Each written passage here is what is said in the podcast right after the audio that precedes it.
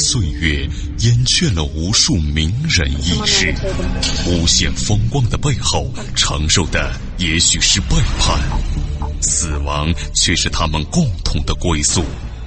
历史长河沉淀了无数未知的人类文明，时光荏苒，当一切变得尘埃落定，谜底悄然揭开。虚幻的高塔瞬间崩塌，纵古今，横万里，石破天惊，惊天大幕。各位听友，大家好，我是卧龙先生。那么据说呢，三三之战术就是这种原则的原始发明人吧，应当就是曹操的羽林军。说。羽林军的杀戮行动没有经过战前训练，他们本能的分为三人一组，分工合作，先熟配合。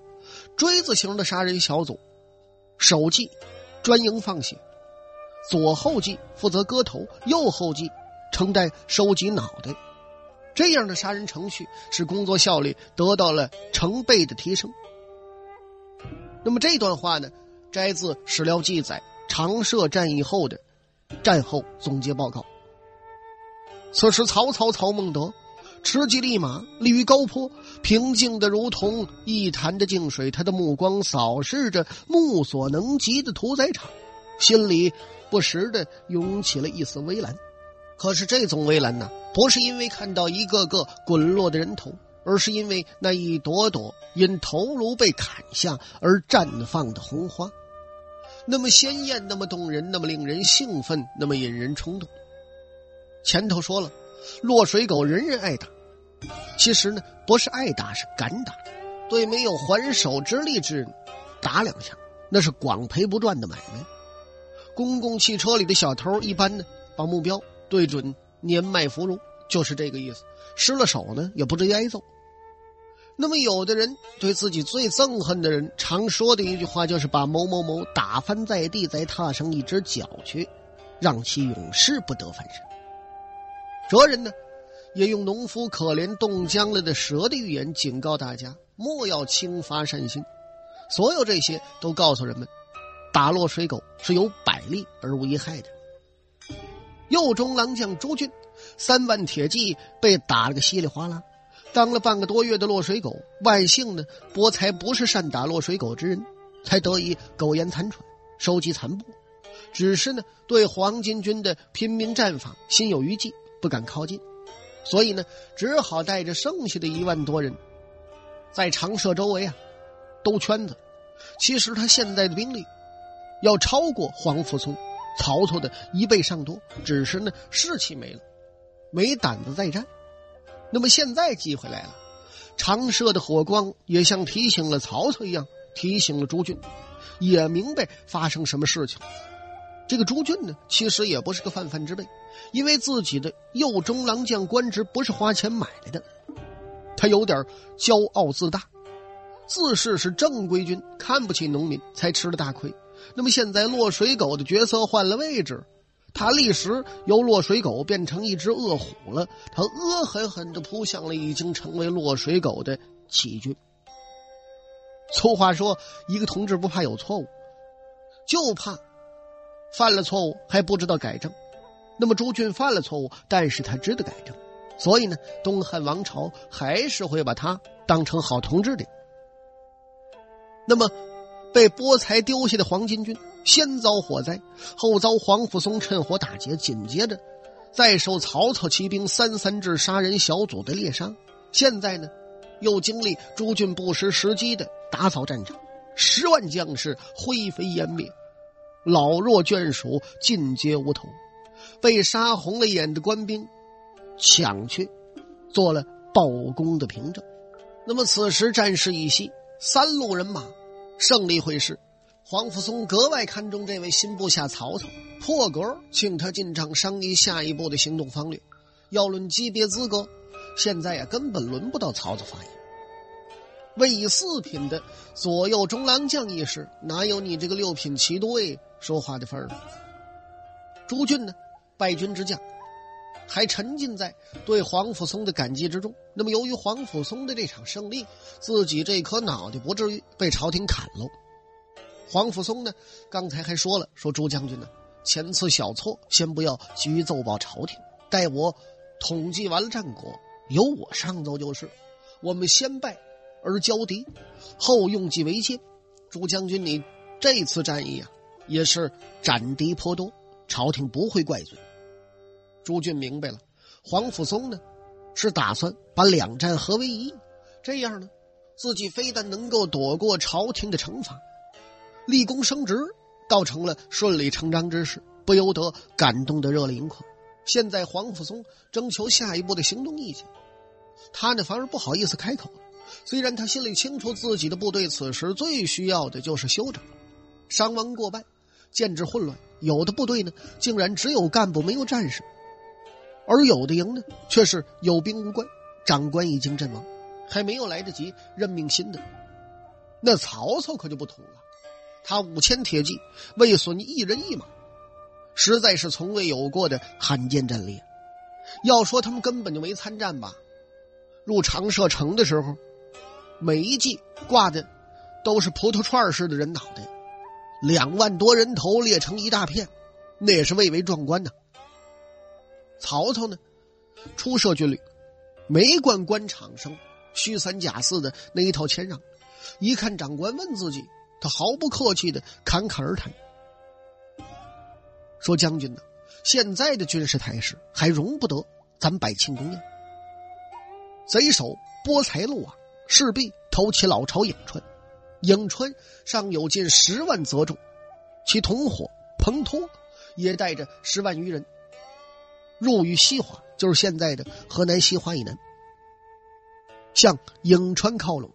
据探马报，汝南陈国黄巾军已全军出动增援博才，现在已达阳曲，就是现在的河南禹县呢。一旦贼众合流，其势必难挡也。哎呦，这玩意儿就那么回事一言兴邦，一言丧邦，话不在多呀。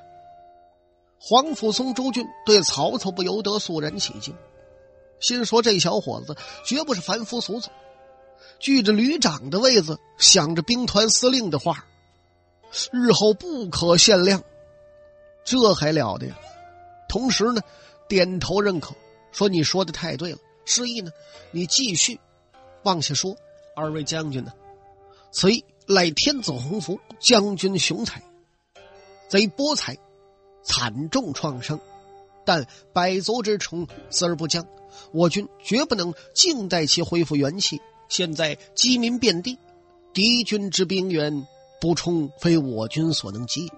如不立即进剿，患莫大焉。黄甫松和朱俊一听，心说：“是啊，我们如果随便招兵，想从何处？”朝廷有定制，谁敢多编一兵一卒？一旦自己拥有了和黄巾军同等的这个兵力，也就是自己被灭九族之时，在这一点上，朝廷会比对付黄巾军还要果断。曹操说：“二位将军呢，眼下漏网贼众不下万余，皆奔向颍川，实在是帮了我军大忙啊！他们带给颍川贼众的，必是惊恐无疑。”我军不趁此时进军，是更待何时？哦，对呀，响鼓不用重锤。黄甫松料一沉思，当机立断，说：“孟德高见，言之有理。就烦孟德率本部羽林军为前锋部队，立即进军颍川。朱将军领本部建制上骑的五千铁骑为接应。松取我军剩余全部主力为后援。”连夜起兵，我等建功立业，当在今日。曹操一听，尊将令，寻梦于文明之巅，探瑰宝之风华，感历史之迷离，经发掘之旷古，谜底在最后一刻被悄然打开，石破天惊，惊天大幕。曹操、朱俊领命而去，黄甫松呢，心中暗叹：前太尉乔玄大才。说：“早闻乔太尉断言，安天下者，必此人也。今信之哉？”那么古代升官定律，文官呢是撒着金子银子开道，踩着同僚的肩膀子往上升；武将呢则是趟着敌人的鲜血前进，提着自己的脑袋往上飞升。曹操呢最为高明，文武之道各用一半，既仗着老爹替自己撒银子开道，又用敌人的鲜血给自己洗尘，里边呢再掺和点部属的血。那也是难免的，自己的脑袋呢是提不得的，提别人的脑袋，曹某呢向来是十分乐意，升官呢那只是时间的问题。那么波才呢，也算是提拉着自己的脑袋逃回了颍川。他既恨敌人狡诈，又恨老天不公，唯独没有责备自己大意。祭奠颍川部众尚有十万出头，狂妄之心又起。他心说：“我得复仇啊！胜败兵家常事，这有什么呀？血债呀，要用血来偿。”于是呢，妇孺老弱暂留颍川，尽起全部的精壮，漫山遍野杀奔长社而去。曹操呢，率领五千羽林卫，连夜奔向颍川。行到了四更天，探马兰旗飞报说前方不足十里，望不到边的火炬，数不清的人马。哎呀，曹操顿时就明白是怎么回事了。一边呢，命令探马兰旗通知后头接应的朱俊部队；一边盘算自己这五千铁骑现在干点什么。迎敌冲锋，以硬碰硬，那五千铁骑。也抵挡不了一时，而自己呢，难免伤亡惨重，把自己的性命再丢在这儿。曹操心说：“这个买卖我不能干。”可是呢，敌我双方眼瞅着迎头就要撞上了，回头远遁，就就能避开这个汹涌的洪流吗？就算自己部队躲开了，后边的朱俊、黄甫松，不得全军覆没呀？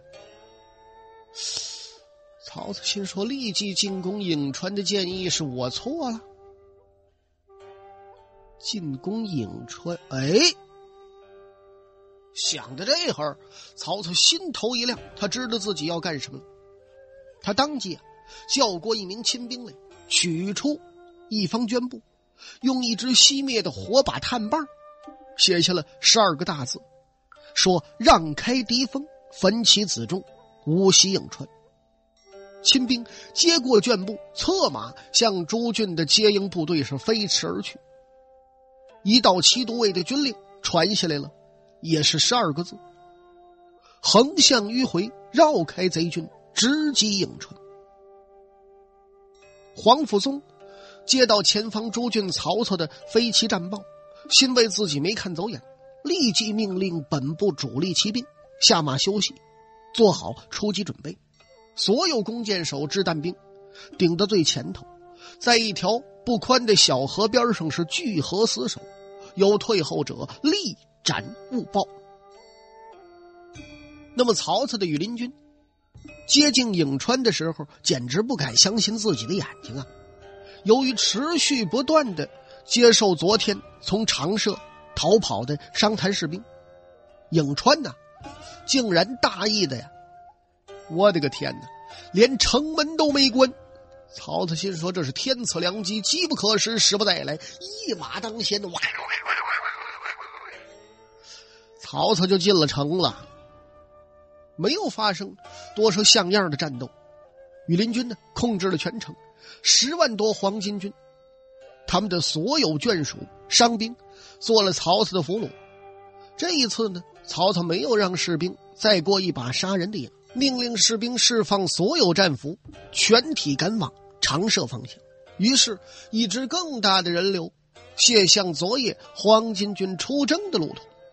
只不过呢，这是一批十万余只毫无抵抗力的绵羊，被五千只饿狼驱赶着走向自己的亲人，哭喊之声震天动地，声闻百里。这中间呢，却没有一个人意识到，他们将给前方自己的子弟兵带去灭顶之灾。汹涌如潮的黄巾军，在一条河边遭到了坚决抵抗。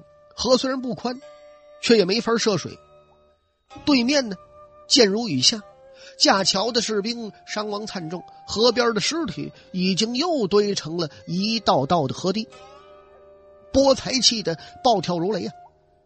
严令士卒不计伤亡，要冲过河去，怎奈是火无情，水也无情啊！利剑飞石，那就更无情。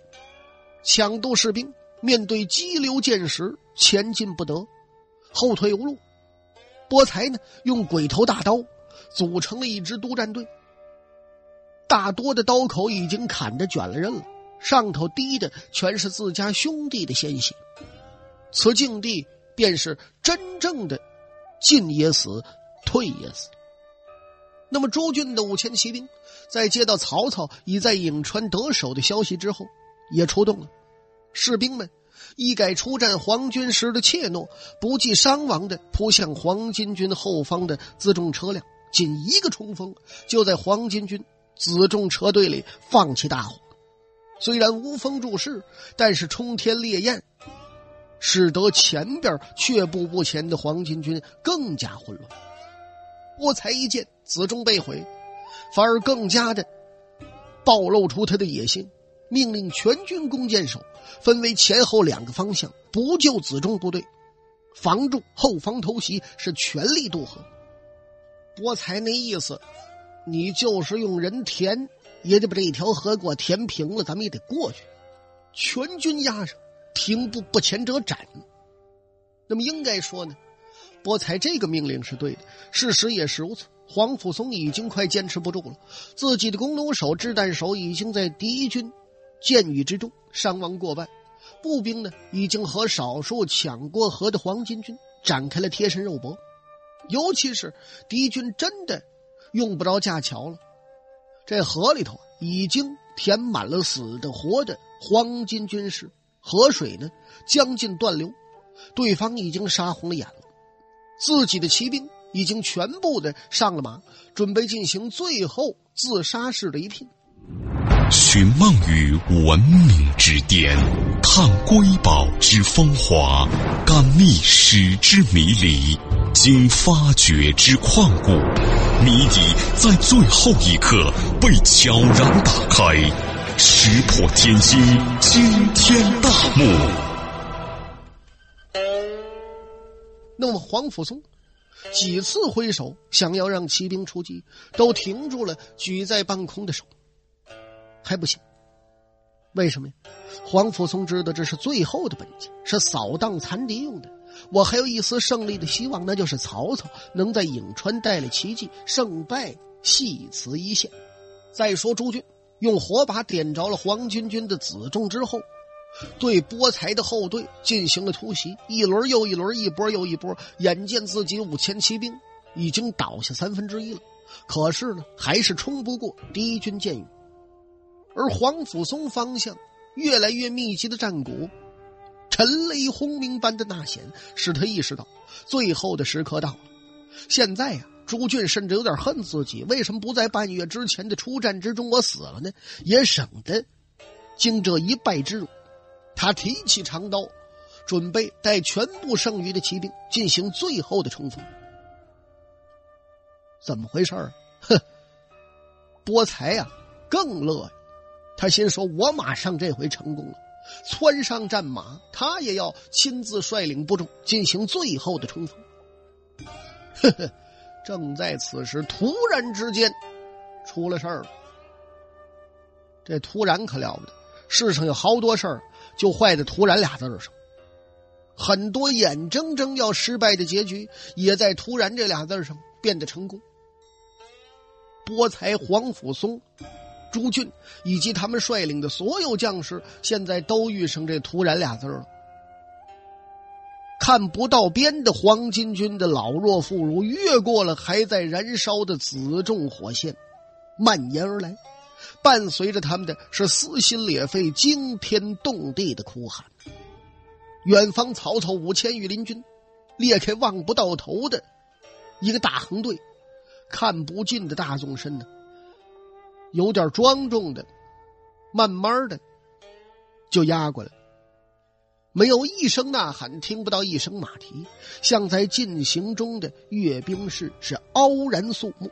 那么，从隐隐约约的哭声传到波才耳朵里的那一刻，波才就明白了：完了，这一仗到此结束，自己的生命也即将结束。颍川十万余家小被赶到战场，是被敌人驱赶着来的。这仗还怎么打？他们的丈夫、儿子、兄弟、父亲。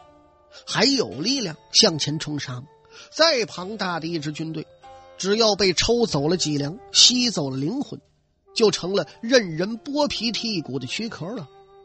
那些哭喊而至的人们，就是这支部队的脊梁，包括他波才自己在内的这支军队的灵魂。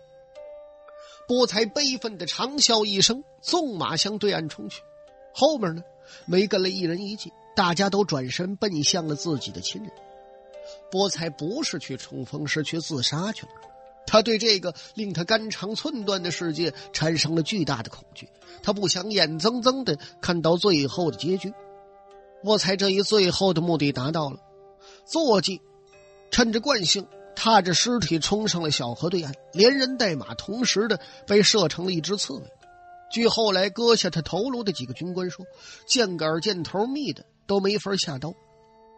黄甫松、朱俊、曹操的官兵按部就班的进行了余下的工作，那就是对这么一大群放弃抵抗的羔羊进行耐心而细致的宰杀。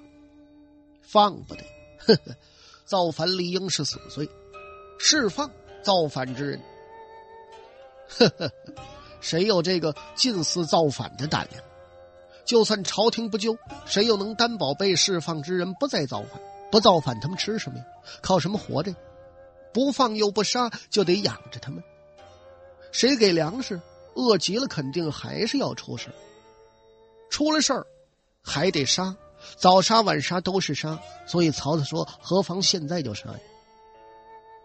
那么最重要的是，现在割下他们的头，是能向朝廷报功的。人头代表着官位，代表着银子，能铺平自己的仕途。小河的水又哗啦啦的流了，不过那里头掺了半河的人血。小山又多了几座，不过那是由人头堆成的。可是古代社会，乌纱帽的下头都摞着无数的数不清的尸体，有人得到，就有人失去。造反的农民军失去的是生命，黄甫松得到的是都乡侯的爵位以及左车骑将军的高职。吴郡经黄甫松极力保荐，被封为西乡侯，并进职镇贼中郎将。曹操呢，在又经历了几战之后，被保举为济南相，达到了他人生第一个目标。那么，其实出力的，啥时候都不如看戏的。这几个在前线拼杀得的功劳再大，怎么着也比不过天子跟前的宦官。黄金期的大火刚被扑灭不到一半的时候，汉灵帝就根据脑力劳动是生产力的科学论断，将除了因暗通黄金被圣裁的几名太监之外，把以张让为首的十二名宦官接封为侯，理由呢是他们。拼黄金有功。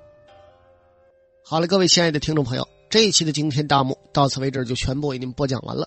我是卧龙先生，感谢您的收听，咱们再会。